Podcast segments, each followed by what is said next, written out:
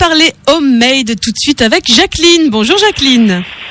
Bonjour à tous. Bonjour Vanessa. Bonjour ma Jacqueline. Ah, Sébastien, bonjour. Ja, lep nog. Alors il joue là- à cache-cache à l'antenne. Non, pas du tout, pas du tout. Il est là, il est pas Ah, là, non. il est là, il est pas ah, là, bah, il est là, il est pas là. ça, ouais. Tu vas Mm. nous, Jacqueline, tu vas nous parler d'une chose surprenante. Je ne savais pas, mais les pétales de coquelicot sont comestibles et tu vas nous donner une bonne recette de sirop aujourd'hui. Oui, alors c'est le sirop c'est facile à faire, mais par contre la cueillette c'est un peu plus difficile. Il faut savoir que souvent on en, autrefois on en trouvait dans les champs de céréales au bord de la route, et maintenant bon elles ont quasiment disparu à cause des pesticides. Donc euh, souvent on peut en retrouver maintenant euh, parce que bon on, évite aussi les endroits chargés de, de culture euh, à base de pesticides, et donc la fleur de pétale euh, elle peut donc se, se retrouver euh, sur les bords de voilà euh, où, Ah, bah, il y en où a près on de chez arrive moi, à- là. Ouais, j'en ai près de chez Oui, moi, là, des ah, coquelicots. ah bah voilà. Ah, oui. Donc euh, si c'est semi-sauvage, c'est pas grave non plus, on peut l'utiliser. Et vous savez que la fleur euh, veloutée, ben, elle est très délicate et c'est pas évident de la cueillir. Donc euh, voilà, moi, moi j'explique un petit peu tout ça dans ma recette. Alors euh, ben, il faut juste 250 grammes de fleurs de coquelicot cueillies dans un endroit préservé, si vous pouvez, de toute pollution et de toute souillure animale. Faire attention s'il n'y a pas trop de, de déjection et également 250 millilitres d'eau de source ou minérale, 250 grammes de sucre de canne clair. Alors c'est simple, on prend une grande casserole, on porte l'eau à ébullition et on ajoute donc euh, les pétales fraîchement cueillis, riches en substances actives, donc parce qu'elles sont fraîchement cueillies.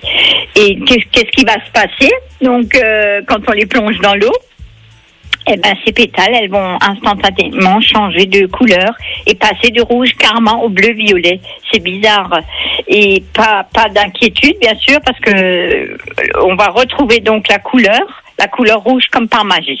Et on, si on laisse infuser donc une di- dizaine de minutes, euh, ben, vous verrez que, la, couleur rouge euh, aura réapparu.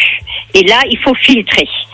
Et euh, une fois que tout est filtré, on va peser le liquide obtenu et on va ajouter le sucre en poudre. Donc prévu 250 grammes et on va monter en température. Laisser mijoter pendant 5 minutes jusqu'à ce que le sucre soit entièrement fondu. Et après, bah, votre euh, sirop est déjà prêt. Vous le transvasez comme euh, voilà comme il sort un peu de la casserole euh, dans le bocal ou si vous avez prévu également on peut prévoir une bouteille de limonade vide. Voilà. Et après donc on, on met ça, on ferme la bouteille et on peut le refroidir. On, on peut le garder. Ça se garde pendant au moins six mois. Et sinon vous pouvez également le consommer dès que c'est froid, dès que c'est refroidi. Voilà, et donc euh, ça doit être super. Euh, moi, j'ai essayé déjà plusieurs fois. Je sais que c'est extra parce que ça rajoute de la couleur aussi pour un dessert. Et euh, donc là, la première utilisation que je voulais vous indiquer, c'est contre la, toux et la gorge euh, qui est un peu irritée. Donc, il faut prendre une à deux cuillères à café de sirop trois fois par jour pendant quatre jours. Et pour les enfants, bah, on diminue la dose de moitié. Voilà. Et donc en deuxième utilisation, bah, c'est souvent en culinaire que je le propose euh, pour le côté gustatif, euh, les Ça couleurs. doit être bon, hein. J'imagine le goût oui, c'est très ouais. très bon. coquelicot. Et ça, ça rajoute donc la. Ben, je vais en La faire couleur. et je vais vous en apporter. Ah bah, avec donc plaisir. la couleur, elle va Deux être litres géniale pour parce que s'il vous plaît.